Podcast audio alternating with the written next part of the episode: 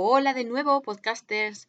¿Qué tal todo? En este capítulo nuevo vamos a hablar de un tema que siempre trae mucha polémica, los phrasal verbs. Para empezar, mm, vamos a explicar bien qué es un phrasal verb.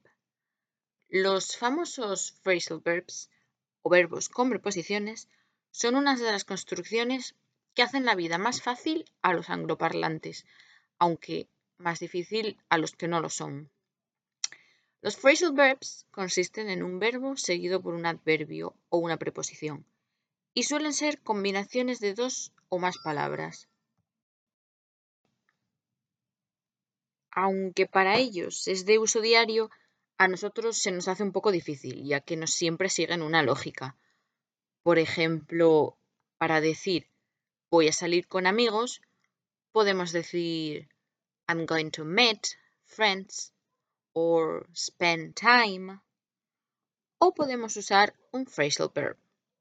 En este caso, hang out, formado por el verbo hang y la, y la preposición out. Veámoslo con un ejemplo práctico de una serie.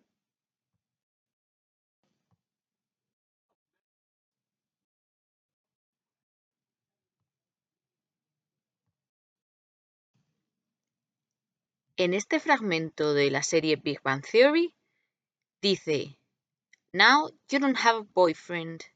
You wanna hang out with me again. Tú querrás quedar conmigo otra vez.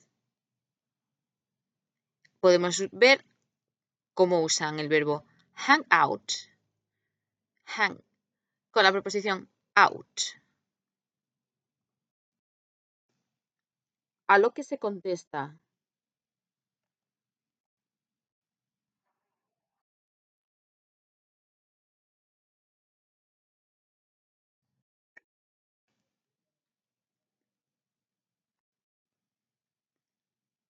I never stop hanging out with you.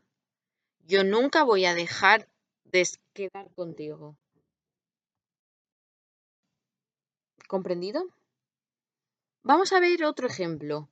En este caso, vamos a hablar de un phrasal verb de tres palabras. Run out of. Verbo run out of. ¿Qué significa?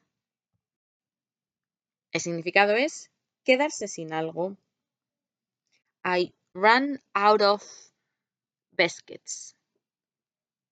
Me quedo sin galletas. Escuchémoslo en una situación cotidiana.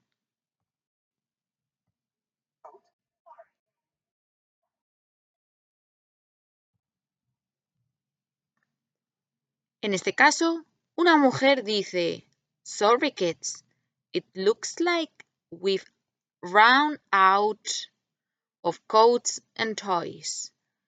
Parece que no tenemos abrigos y juguetes. Run out of. ¿Está entendido? Te reto a que pruebes tú mismo a coger un fragmento de una serie o película que sea de tu agrado, que sea sencilla y que tenga subtítulos si estás empezando.